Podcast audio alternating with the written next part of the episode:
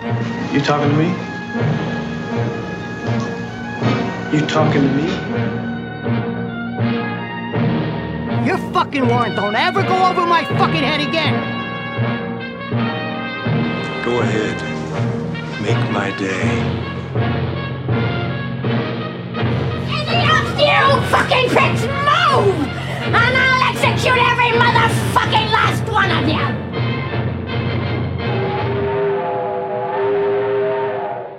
Herzlich willkommen zur zweiten Special-Folge von Cap vs. App. Heute besprechen wir Lieblingsfilme. Jeder von uns drei, ne? Genau, Sechs in der Gesamtzahl. ja. Das wird wieder so eine kleine Tour de Force, ne? Letztes Mal mit den, mit den Trailern auch. Hast du, hast du die Uhr gestellt? Ich habe sie im Blick auf jeden Fall. Ja, wieder gesund eigentlich. Wir waren ja beide ein bisschen angeschlagen, deshalb haben wir letzte Woche pausiert. Geht's dir wieder besser? Äh, viel, viel besser. Bin auch jetzt in Brooklyn zurzeit, äh, meine Freundin besuchen. Bin auch ausgeschlafen zum ersten Mal seit zwei oder drei Wochen. Äh, das Semester Ey. ist vorbei. Ich darf chillen. Läuft bei dir. Ja. Ja. Also ich chill auch immer, egal ob ich darf oder nicht. Ich habe mir auch dementsprechend äh, Bourbon eingegossen heute für, mein, Oh, ja. meinen Kaffee. Das gefällt mir. Also du machst so mit Schuss. Genau. Sehr. Irish, Irish Coffee. Ach, man merkt daran, dass wieder die Weihnachtszeit oder die Ferienzeit kommt. Ne? Äh, ich muss mir auch mal, ich muss mal schauen, ob ich nicht an Glühwein komme hier irgendwo. Also gibt es Glühwein so an sich äh, in den USA? Also ich habe schon mal beim Weinhandel gesehen. In den nördlichen Staaten haben wir Mulled Wine und ich glaube, das rührt auch aus Ah, okay. Deutschland und äh, aus den äh, nordeuropäischen Staaten her. Und so Eggnog habt ihr doch oder so. Wie heißt Ja, das? genau, Eggnog. Ja. Hast du das schon mal getrunken? Noch nicht. Das ist unglaublich schwierig herzustellen. Also das, man muss eine Stunde lang rühren. So- Also es geht schon schon in den Arm, wenn man äh, das nicht nicht gewohnt ist. Aber, aber lohnt sich das, da eine Stunde lang rumzurühren oder? Ich finde ja, ich, man kann halt nicht viel davon trinken. Das ist immer noch Milch, ne? Ähm, aber ah. es ist so ein sehr schönes Dessert eigentlich. Mit Alkohol. Ja, auf jeden Fall. Sehr viel Alkohol. Sehr viel Alkohol. Ja, ich glaube, da kommt, da geht rum Bourbon und dann auch noch, äh, was geht da noch rein? Also einfach alles. So, Alles, was, ja. was es gerade so im Medizinschrank gerade so gibt, das wird einfach alles reingeschmissen. Äh, genau. Was trinkst du denn heute? Ich habe mir heute einen ganz besonderen Wein mal aufgemacht. Äh, den ersten Rotwein, glaube ich, den ich trinke zu einem, einem Podcast, weil wir nehmen heute wirklich später auf, erst um 18 Uhr. Und das ist halt Rotweinzeit. Und Winter ist ja eh Rotweinzeit für mich. Ja. Und einen unglaublich schönen ähm, Barbera d'Alba aus dem Piemont von Pellicero. Der ist auch ein bisschen vorweihnachtlich schon. Also der hat so schöne dunkle Kirschenaromen. Also es hat was von einem. Man könnte Glühweinaromatik vielleicht drin sehen Ja.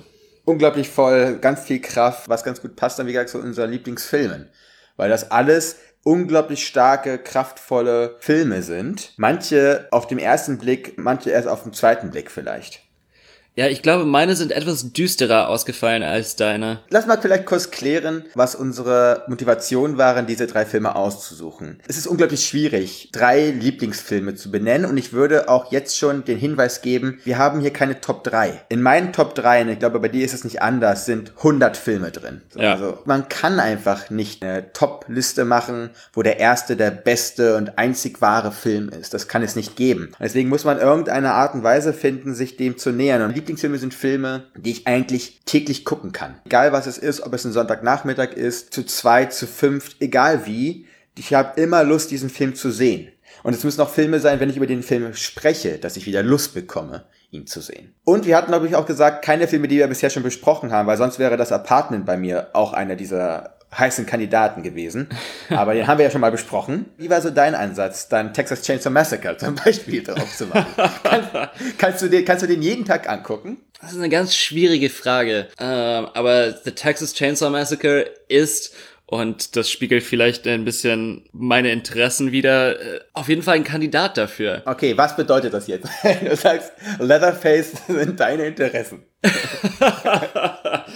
Ja, ich habe so, so eine Affinität für Horror. Ist auch für mich jetzt im Studium eines meiner, meiner Forschungsinteressen. Ich liebe Horror. Das ist, das ist für mich das Genre. Ich weiß nicht wieso. Man kommt immer in so ein Bedrängnis, wenn man auch so sagt, so, ja, mein Forschungsinteresse ist Horror. Zu erklären, wieso man, wieso man sich so angezogen fühlt von, von diesem Genre, weil es sind Lass so, uns doch das gleich nutzen als Ansatz, gleich Texas Chainsaw Massacre zu besprechen. gerne. Let's go. Horror. Es ist ein kranker Film, ne? Ist ein, ist ein ziemlich, ist ein sehr brutaler Film und auch mit sehr wenigen Mitteln gefilmt und es wird dieses Gefühl von Bedrängnis und von eben Horror mit sehr wenig erzeugt. Äh, die ersten 20 Minuten oder wie lange, die erste halbe Stunde fährt halt diese Gruppe in diesem Bus da durch eigentlich so eine Steppe, ne? Das ist eine unglaubliche Weite. Da hast du dieses Haus, in dem halt Leatherface sein eigenes Unwesen so treibt. Du hast diese unglaublich starken Kontraste. Du hast auch Sounddesign geschrieben. Es gibt, glaube ich, keinen anderen Horrorfilm, der so stark mit Sounddesign, der so stark durch Sounddesign geprägt ist. Und ich weiß noch, als ich den Film das allererste Mal geguckt habe, also das Original, nicht diese vermaledeite ähm, Die, die Remake Remake-Geschichte. von Michael Genau. Bay. Richtig. Oh Gott. Okay. Uns- Wir, wir schaffen es wir schaffen's doch noch irgendwie Hate in unserer Lieblingsfilmbesprechung äh, zu packen. Immer, immer. Wenn sie sich das aller, allererste Mal dem Haus nähern, und da hörst du schon so ein autorisiertes Knarren, ne? Dieses. Ja, das ist ein Rattern eigentlich, ja. Ja, genau. Und was ist das am Ende des Tages? Es ist ein Motor, es ist ein Generator. Wird die ganze Zeit mit dem Sounddesign so stark gespielt, du bist wie so eine Marionette als Zuschauer in diesem Film. Das ist wirklich Effektkino und das am Ende reden wir bei Horror, ne? Von Effekten. Ja. Ein Genre, was ja kaum ein anderes eigentlich körperliche Effekte erzeugt. Also wenn wir jetzt noch auf die ganzen Slasher-Filme und sowas gehen, ne? Ja, klar. Ähm, das ist ja eine äh, körperliche Reaktion, die man darauf zeigt. Und das ist wirklich äh, kongenial gemacht. Es ist auch fast eine Erleichterung, als äh, Leatherface dann endlich mit der Kettensäge auftaucht, weil das wird schon so aufgebauscht und man, man hat dann so fast eine Paranoia entwickelt man im Laufe dieses Films. Man weiß, irgendwann springt der Typ halt mit seiner Kettensäge raus, aber ständig wird das dann praktisch verschoben oder äh, auf den nächsten Moment praktisch. Es ist so ein Aufbauen von, von Spannung. Ja, einfach genial. Genialer Film. Ich glaube, keines der Schauspieler ist auch irgendwie nach diesem Film irgendwas anderes äh, gemacht. Toby Hooper natürlich mit Poltergeist etwas äh, Erfolg auch geerntet, aber auch nicht der Regisseur geworden, also äh, nicht mit Wes Craven zum Beispiel zu vergleichen. Wo ich trotzdem sehr interessant finde, dass gerade zwischen Poltergeist und Texas Chainsaw Massacre, es sind schon sehr unterschiedliche Horrorfilme. Ja, Und trotzdem hat er es geschafft, also eine stilprägende Note mit reinzubringen. Also ich habe ja, ich habe ja deine Filme kenne ich ja auch alle. Bei mir äh, gibt es einen Film, den du nicht kennst, aber dazu komme ich später nochmal. Ich fand das sehr, sehr schön, dass ich dann so Texas Chainsaw Massacre gelesen habe und auch äh, dann die anderen beiden Filme. Es gibt bei uns auch Überschneidungen von Filmen, die wir auch bei dem anderen sehr, sehr gut finden. Ja, mir ist auch aufgefallen, dass ein verbindendes Element bei vielen unserer Filme eben Familie ist. Das ist auf eine sehr perverse Art und Weise bei, bei Texas Chainsaw Massacre der Fall, eben weil es ist ja nicht nur Leatherface in diesem Film, es ist ja die gesamte kranke Familie von diesem Dude, Ja. die äh, auf dieser Ranch leben und äh, kulturelle, historische Moment dieses Filmes ist eben auch der Untergang praktisch der ländlichen Bevölkerung in den Staaten, dieses Gefühl von, es geht alles den Bach runter und dass alles irgendwie pervertiert worden ist. Und das schafft dieser Film sehr schön. Also formvollendet eigentlich. Ja. Obwohl er, obwohl er trotzdem unglaublich wild ist. Die Schlusssequenz oder die Schlusseinstellung eigentlich, wo der Leatherface mit dieser Kettensäge irgendwie so desorientiert fast schon hinter dem Auto herwatschelt und dann immer wieder sich so hochschwingt. Das ist so staccato und sowas von unglaublich zer- verzerrt, trotzdem so stark und so spannungsgeladen. Ja, fast schon so Free Jazz mäßig. Also fast schon, ne? muss man sozusagen, das ist, das hat ja, also was ist da wirklich diese Struktur? Also es hat kaum Struktur, aber dann trotzdem ist es formvollendet. Ir irgendwie bin ich gerade leidenschaftlicher für deinen Lieblingsfilm als du für du, aber. aber du hast eine gute Aussage getroffen. Er ist wirklich ein cooler, cooler Film. So, sollten wir zum nächsten kommen? Wir müssen uns mal sputen. Leider, Ähm, leider. Ich glaube, wir könnten über jeden Film eine Stunde, Stunde jeweils sprechen auch, ne? Ich glaube ehrlich gesagt auch, dass wir diese Special Lieblingsgeschichte, ich glaube, die kann man wiederholen. Weil wenn wir beide so 200 Lieblingsfilme irgendwie haben, da kann man noch ein paar Folgen füllen. Ja, vielleicht wechseln wir dann das, das Format, dass du dann die düsteren Filme nimmst und ich dann die etwas Genau, richtig. leichteren. Oder ein anderes Schlaglicht drauf packen. Lieblingsfilme, die man nur einmal gucken kann oder sowas in der Art. also, Wegen des Kontrastes würde ich jetzt gerne Papa Ante Portas besprechen. Alles klar, das ist der Film, den ich nicht gesehen habe. Von Loriot, Vico von Bülow, 1991. Sein zweiter und leider auch sein letzter Film äh, Spielfilm gewesen. Er hat leider nur zwei gemacht. Der große, feinsinnige Humorist Deutschlands, der über Jahrzehnte wirklich so vielseitig Leute zum Lachen und beziehungsweise zum Schmunzeln gebracht hat. War ja so ein Universaltalent. Er hat ja, kennst du Loriot an sich als Persönlichkeit, als Künstler? Ich bin ja im deutschsprachigen Kontext aufgewachsen, aber also deswegen, ich, ich kenne den Namen, aber ich wüsste jetzt nicht, was ich mit diesem Namen verbinden muss. Außer dass er, mir ist er immer so als Satiriker irgendwie, oder so Also, habe ich ihn zumindest okay, wahrgenommen aha. in, in Gesprächen, aber das ist ja immer so kontextabhängig. Deutsche Satiriker zeichnet es ja oft aus, wie zum Beispiel, nehmen wir halt äh, einen der größten ähm, des 20. Jahrhunderts, Kurt Tucholsky. Er ist sehr, sehr bissig gewesen und deutsche Satire macht halt eben so eine hohe politische Bissigkeit aus. Loriot genau das nicht. Er ist eher ein Beobachter der Alltäglichkeit, hat eher die Absurdität im Alltäglichen, eigentlich auch das dieses Unvorstellbare im Reellen und im Alltäglichen immer wieder äh, in den Fokus genommen. Über Jahrzehnte lang hat er sketchartigen Humor gemacht, der aber gezeichnet war. Das Ei, ganz bekannt, oder der, der Fernseher ist kaputt. Oder das sind all diese kleinen Sketche, die jeder kennt. Oder die zwei Herren in der Badewanne. Das sind so Sachen, die ähm, kurioserweise zum Allgemeingut geworden sind äh, in Deutschland. Und die haben einen unglaublich feinsinnigen Humor. Erschreckenderweise äh, entlarven sie sehr, sehr viele Ebenen und Schichten eben aus diesen abstrusen, aus diesem abstrusen Ding, was wir irgendwie Leben nennen. Oder soziales Leben vor allem nennen. Das hat er wie kaum ein anderer äh, eben mit einem mit einer Leichtfüßigkeit äh, offenbart und gezeigt, ähm, die wirklich fast seinesgleichen sucht. Und da ist Papa and the Porters als Spielfilm für mich herauszuheben. Das ist einer von diesen Filmen, die habe ich mit meinen Eltern schon, als ich Kind war, schon mindestens alle halbe Jahre einmal geguckt.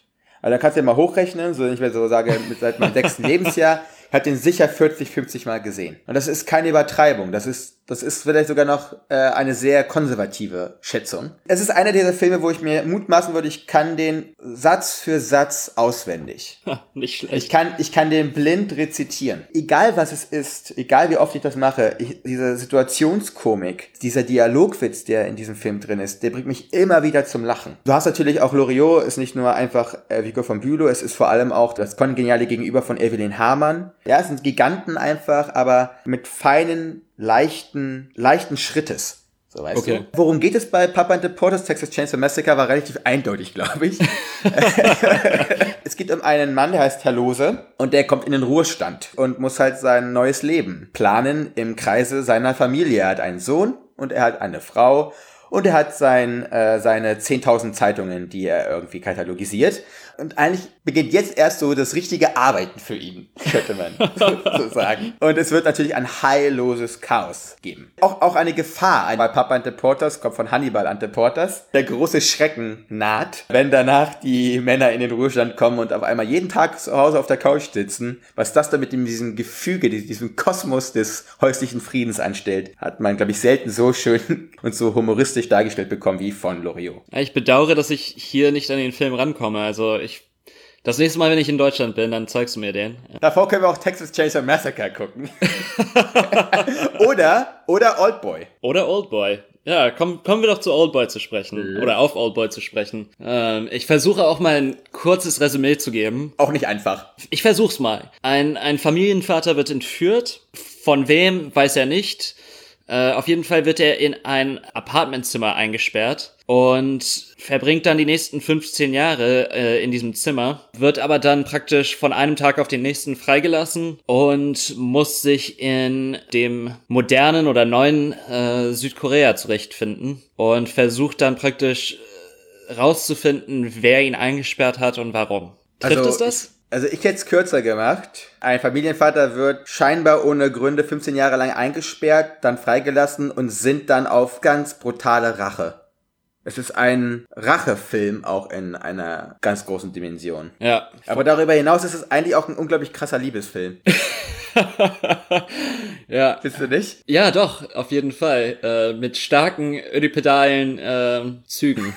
Aber es, es spielt auch mit dem, mit dem Format eines Rachefilms, weil es sind eigentlich äh, zwei Rachefilme in einem vereint. Und Ja. das, das Framing wird dann ständig verschoben. Also man steht nie auf solidem Grund mit diesem Film. Und ich glaube, das ist der Grund, wieso ich ihn so liebe, ist, dass ich obwohl ich den, äh, den Twist am Ende kenne, obwohl das ein, äh, es ist ja auch irgendwo ein Mindfuck-Film, für mich ist das immer wieder ein Erlebnis, auch äh, dieses Gefühl von Unsicherheit, den der Film erzeugt. Ähm, du merkst schon, ich bin seit sechs Monaten äh, in Amerika und kann kein Deutsch mehr. Ähm, Aber man muss auch ehrlich sein, dieser Film macht es einem auch nicht einfach, seine, seine Emotionen, Gefühle in Worte zu fassen. das stimmt. Weil er ist genau wie was wir gerade versuchen, er ist eine Tour de force. Und zwar nicht nur inhaltlich, sondern vor allem auch ästhetisch. Eine unglaubliche Fülle an ästhetischen Einfällen, Ideen, auch wirklich Entscheidungen und auch wirklich verschiedenen Stilmitteln. Das ist ja so vollgepackt, eine große Collage eigentlich aus verschiedenen künstlerischen Entscheidungen. Immer wenn man denkt, okay, das ist jetzt richtig edgy, das ist jetzt richtig auf die Zwölf, dann kommt der dann kommt die nächste Einstellung, dann kommt so das nächste große Ding, was dir voll auf die, was, was dich voll auf die Schnauze haut im positiven Sinne. Ja. Es gibt immer wieder diese kleinen Momente, diese Rückblenden, die dann ähm, erscheinen und da hast du dann auch wieder eine unglaubliche lyrische Stille. Es ist ein sehr, sehr lauter, brachialer, schmerzhafter Film in vielen Punkten, aber er hat auch immer wieder gibt er wieder so eine so eine buddhistische Ruhe irgendwie. Aber du weißt nie ganz genau, was das für Bilder sind, weil dann am Ende dreht sich das immer wieder rum. Der lässt einen auch ein bisschen mit offenem Mund dastehen. Du hast Collage erwähnt. Ich finde, das, das trifft es ganz gut. Ich würde vielleicht auch ballettistisch sagen. Also, dass da so ein Element, also nicht herumtanzen, sondern dieses Tanzen auf der Messerspitze und Aha. diese, diese, dieses Umdrehen, was du erwähnt hast, das hat fast eine pirouettische Qualität. Und Ballettische, pirouettische.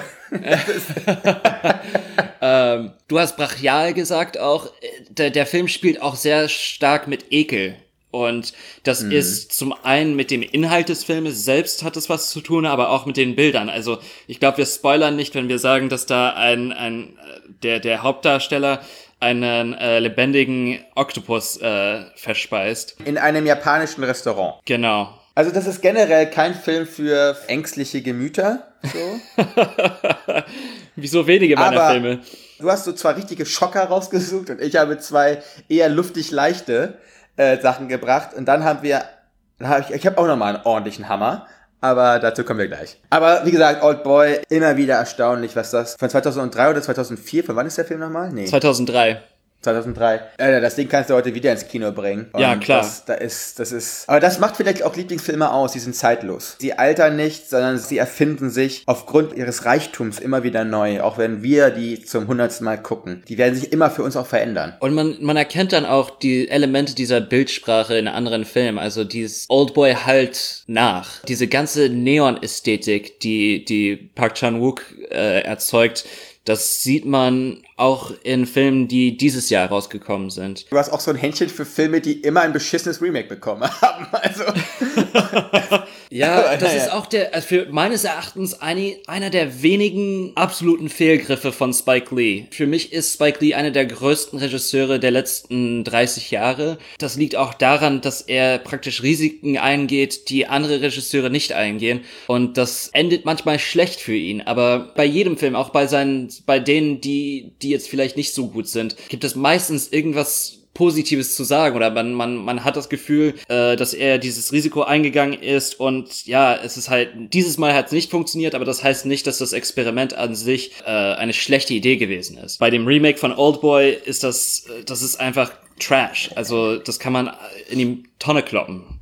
Ja. Ich will auch gar nicht so viele Worte an dieses schlechte Remake äh, verlieren. Ich möchte lieber in den Gedanken an, das, an den grandiosen Film enden. Der richtige Oldboy von 2003. Ja. So, kommen wir wieder mal zu einem krassen Cut durch meinen Film, äh, den ich jetzt besprechen werde. Und zwar Odd Couple mit Walter Matthau und Jack Lemmon. Okay. Ähm, war es der Ja. oder war es eigentlich Mr. Hobbs?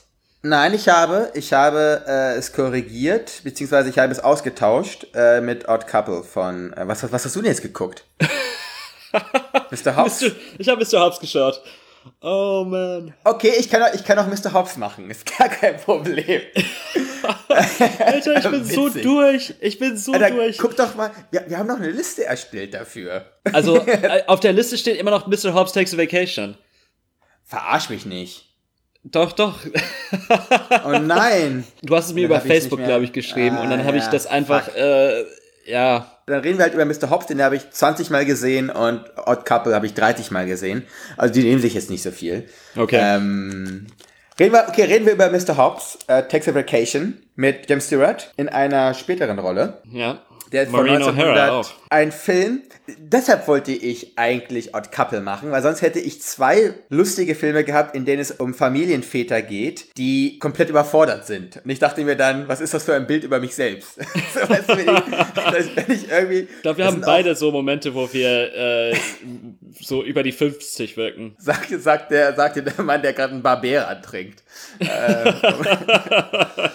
ja, ja, ja, ja. Aber der, ist, der, der Wein ist wirklich fantastisch. Also ich muss einfach sagen, gut, dass der nicht so lange überlebt hat, weil der habe ich auch erst vor paar, paar, zwei Wochen gekauft, glaube ich. Der sollte eigentlich ein bisschen länger halten. Dann war so, was kann man trinken, dass man, wenn man so tolle Filme bespricht, einen tollen Wein, dachte ich mir. So. Ja, also ich trinke Evan Williams für die, für die jüng- jüngere Generation unserer Zuschauer. Komm, sei ehrlich, Alter, du hättest auch richtig Bock auf diesen Wein. Tu mal nicht so. Also, ja, natürlich. natürlich. Irgendwie, irgendwie muss ich mir den äh, billigen Bourbon äh, schönreden. Weißt du, was ich meine? jetzt machst du so geißelhaft für alle Leute, die so in deinem Alter sind. Auch interessant. Oh, shit. Lass uns zu Mr. Hobbs kommen. Ja. Beide Filme gewesen, Papa and the Potters sowie auch äh, Mr. Hobbs, die ich mit meinen Eltern sehr, sehr oft zusammengeschaut habe. Man wollte überhaupt nicht diskutieren. Man wollte auch wirklich nur etwas gucken, was einem wirklich so ein warmes, wohliges Gefühl gibt. Dann, hab, dann hat man diese Filme angemacht. Und Mr. Hobbs, und genau wie auch ein seltsames Paar, also Odd Couple, deswegen sind die, kann man die ganz gut so austauschen, auch innerhalb dieser, dieser Lieblingsepisode, weil sie für mich für was Gleiches stehen. Sie stehen für einen unglaublich guten Situations- und Dialogwitz. Du hast einen, also James Stewart, der, der, der spielt das halt auf eine Arschbacke runter, ne? Ja. Mit, du hast einen unglaublich bezaubernden äh, Cast, auch bis zu den, bis zu den kleinen Rollen, äh, wunderbar besetzt ist. Eine meiner totalen Lieblingsszenen ist danach die Vogelkundschafter-Tour, wenn danach der eine Chef kommt von dem Schwiegersohn, dessen, dessen, dessen Job danach gesichert werden soll. Ja. Und das ist einfach, es ist so gut geschrieben, es ist, so- es ist so fließend. Und es ist auch wieder ein Film, der relativ lange geht, fast an die zwei Stunden, aber der fließt so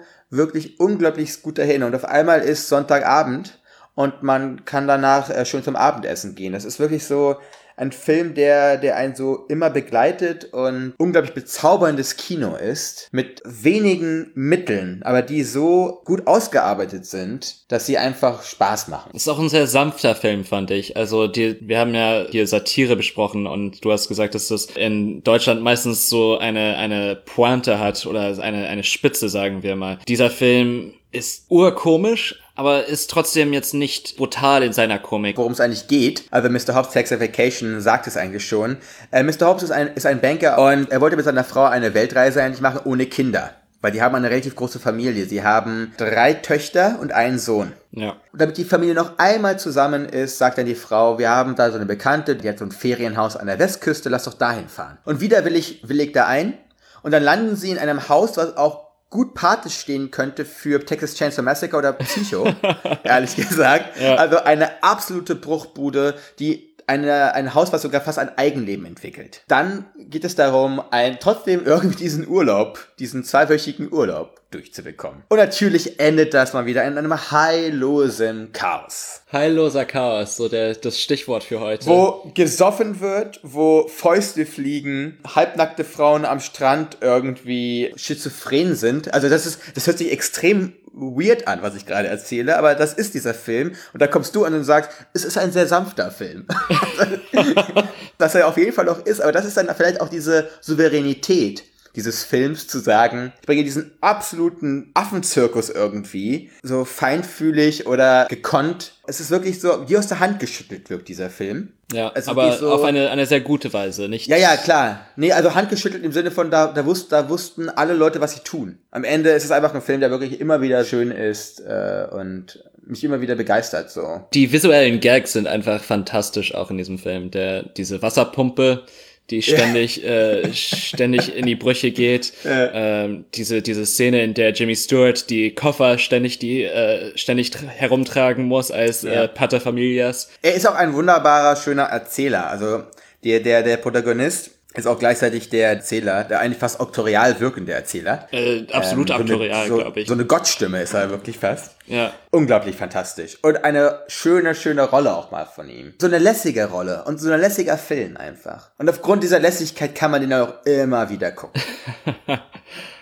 So, kommen wir zu deinem dritten Film. Also wir haben jetzt keinen Ranking, ne, wie gesagt. Man muss sich auch mal lösen davon zu sagen, muss immer alles irgendwie in so, in so ein Schema packen und in so eine Rangliste packen. Ja, wir machen das gerade, wie wir lustig sind eigentlich, ne? Richtig, genau. Also die Filme sind schon ausgesucht, aber äh, tendenziell, wenn man Listen schreiben und lesen kann, was ich anscheinend nicht gekonnt habe. In diesem Moment, in diesem Moment leider, ja. Äh, mal, äh, du, du kannst die Listen nicht lesen, ich kann mich einfach an gar nichts mehr erinnern. Also wir sind in, in, in guter Läuft Kampagne.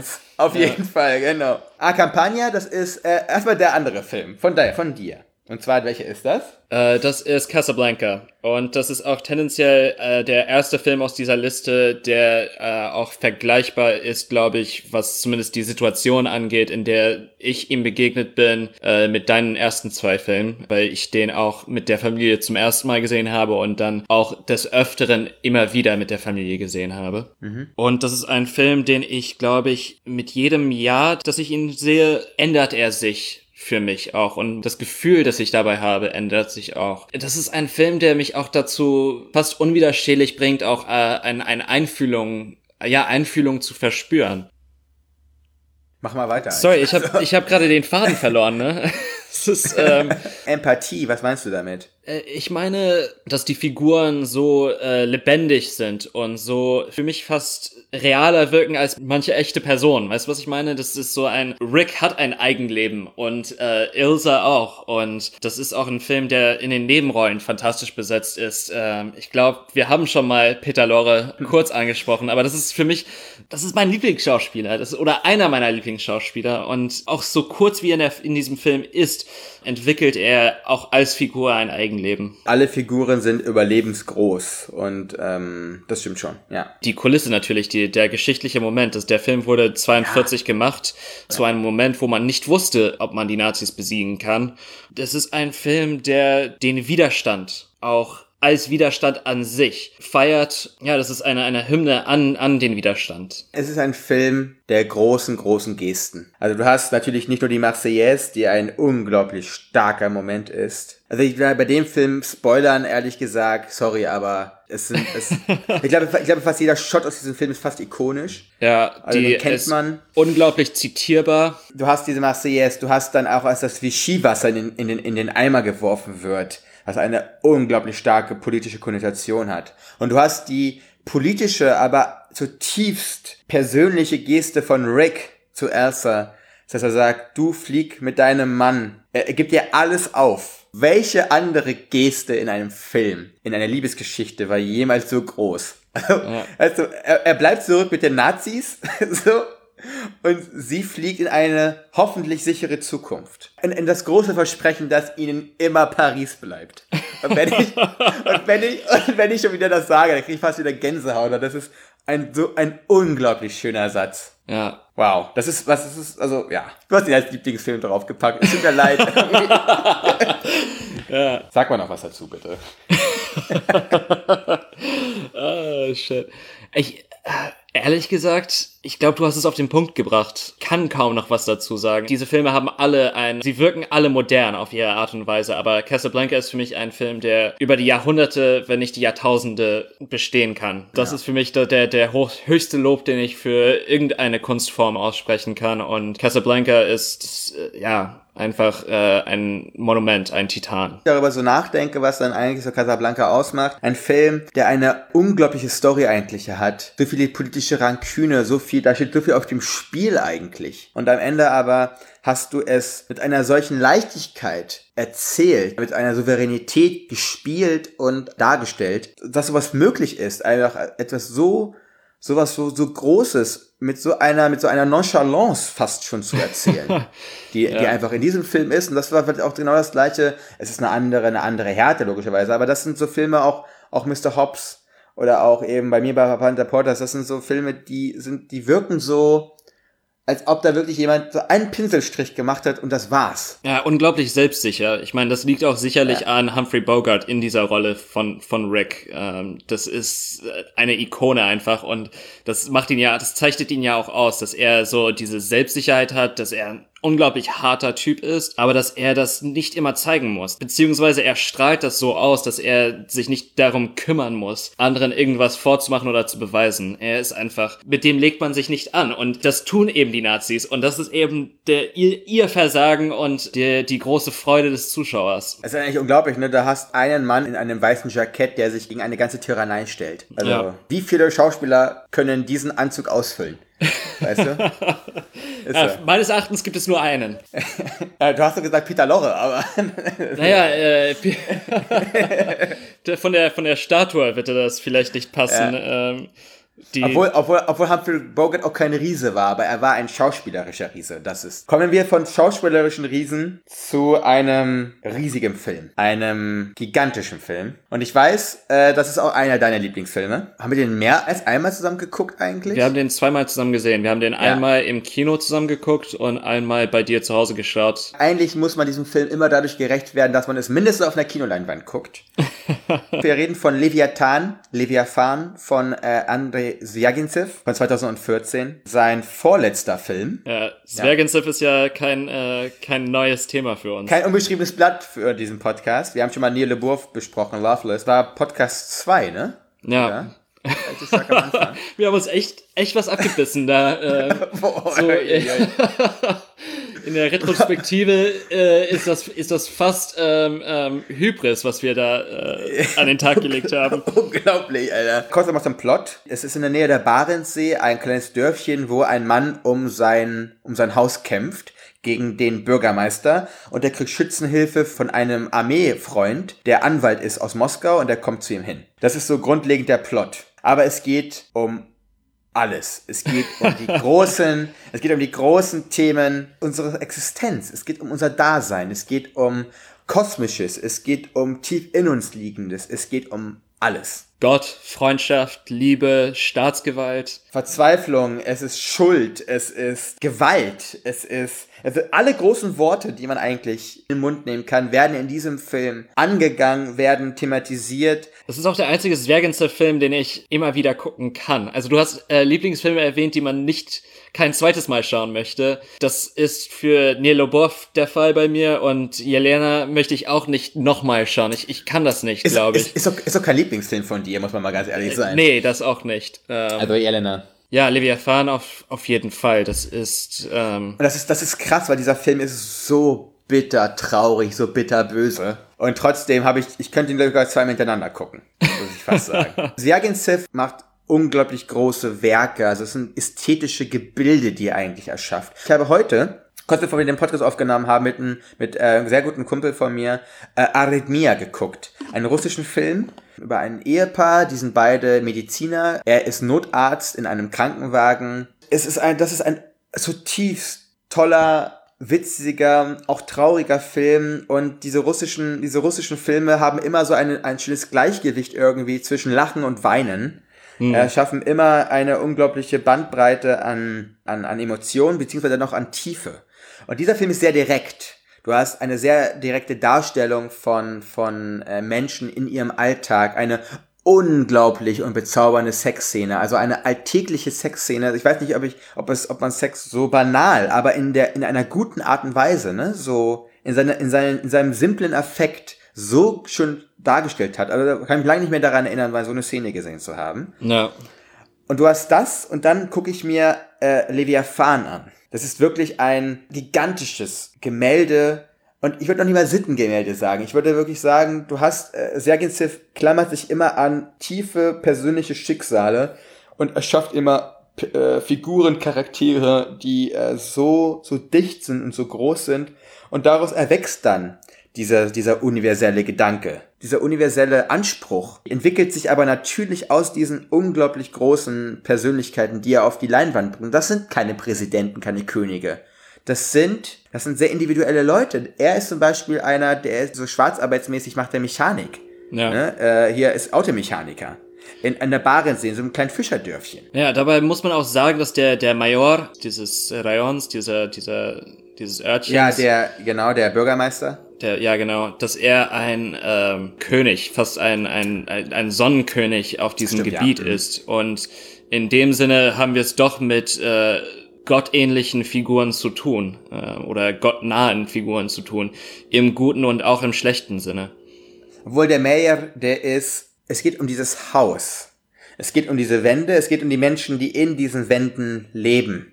Es geht um die Situation, um die Gespräche, es geht um die Tränen, es geht um das Lachen, was in diesen, was in diesen Wänden und dann durch Menschen passiert. Am Ende des Tages ist alles Schutt und Asche irgendwie auch, ne? Alles ist am Ende nur Stein. Menschen, Gesichter, Emotionen machen eben auch dieses Triste aus dieser Barentssee, doch eine sehr karge, eine sehr raue Landschaft. Es sind Menschen, die am Ende es zum Leben erwecken. Äh, eine der letzten Sequenzen, es ist so direkt erzählt, was hier gerade passiert ist.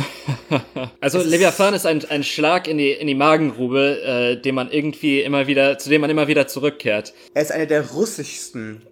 Ist, er ist so russisch, aber auf eine neue Jahrtausendart. Er ist nicht wie Lev Tolstoy oder Dostoevsky, er ist ein unglaublich großer Klopper, ne? Es ist, es ist wirklich ein Monument an einem Film, aber er verliert sich dann nicht in einer weiteren Fußnote, um dann einen Kosmos, einen Kontext aufzumachen, den man danach noch irgendwie anders zum Leben erwecken muss. Er ist direkt. Der triggert und genau an diesem Punkt, er bringt dich genau in diese Sackgassen, er bringt dich genauso vor diese Wände, vor denen du stehst und denkst, was ist hier passiert? Was ist das? Er bringt dich immer wieder an Grenzen. Und das ist eine direkte Art, eingebettet in einen künstlerischen Film. Das ist genial. nehmen, wir das Wort genial. Ich habe dich noch nie in solchen ho hohen Tönen von einem Film sprechen hören, Iskander. Das ist. Äh Aber du kannst es schon nachvollziehen, oder? Also, ja. Du weißt doch, wie. Du könntest genauso über diesen Film ehrlich gesagt reden. also.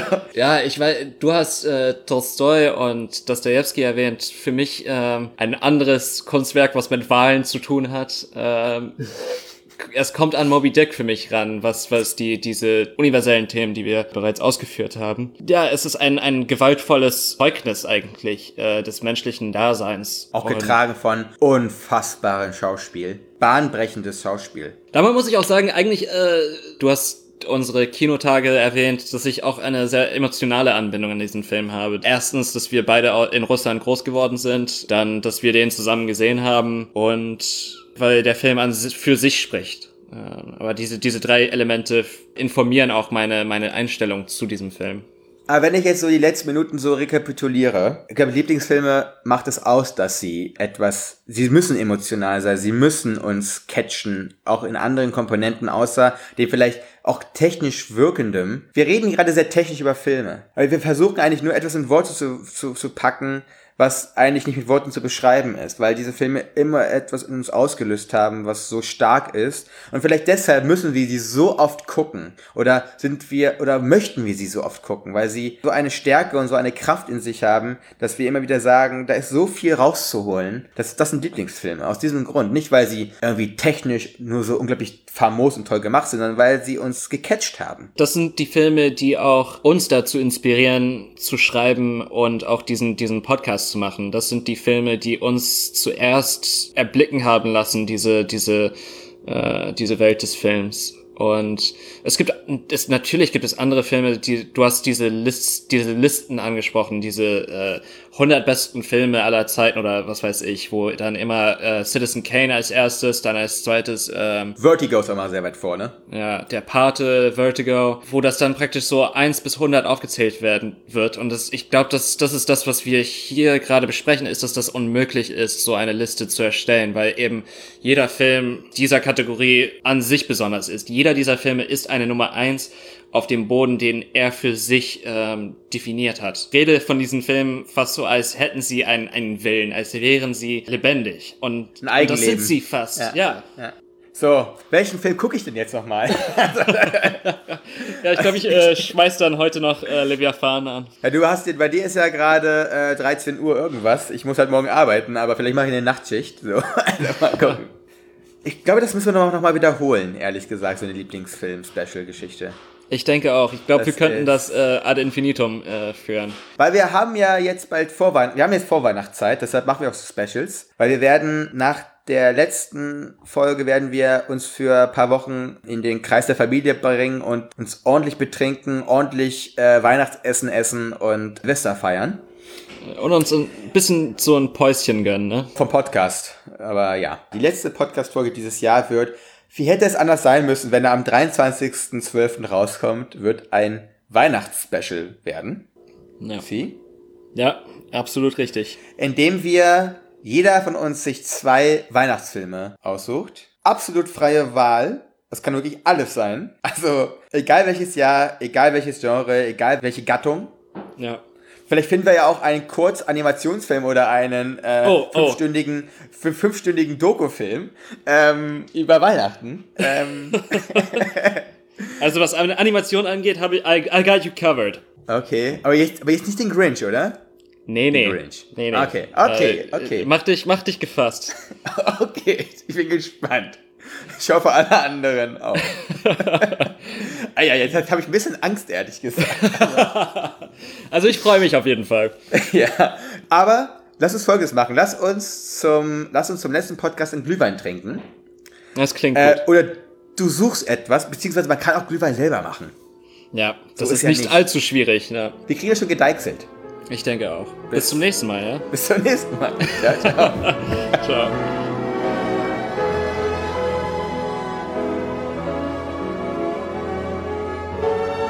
What do you want? You, you want the moon? Just say the word and I'll throw a lasso around it and pull it down. Hey, that's a pretty good idea. I'll give you the moon, all right?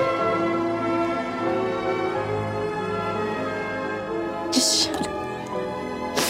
You had me at hello. You had me at hello. You should be kissed and often, and by someone who knows how.